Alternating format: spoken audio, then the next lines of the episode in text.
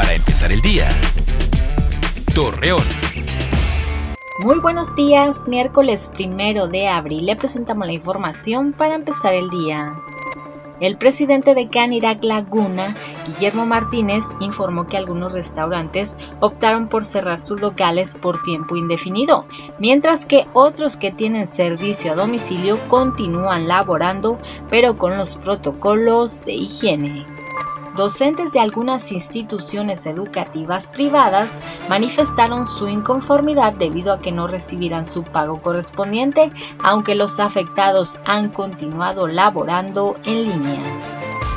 Ante el paro de labores que algunas empresas están realizando, el gobernador de Coahuila, Miguel Ángel Riquelme, detalló que no será necesario realizar un toque de queda, ya que algunos establecimientos están colaborando con las medidas de salud. Aunque Coahuila cuenta con alrededor de 2.879 camas sensables para atender a personas con coronavirus, en otros países superan la infraestructura de salud para sobrellevar esta enfermedad. Así lo señaló Luis Alfredo Medina, coordinador de investigación del Observatorio Laguna. Jorge Cermeño Infante, alcalde de Torreón, aclaró que no solicitará a la Federación recursos extraordinarios para detener la crisis sanitaria y económica por el COVID-19.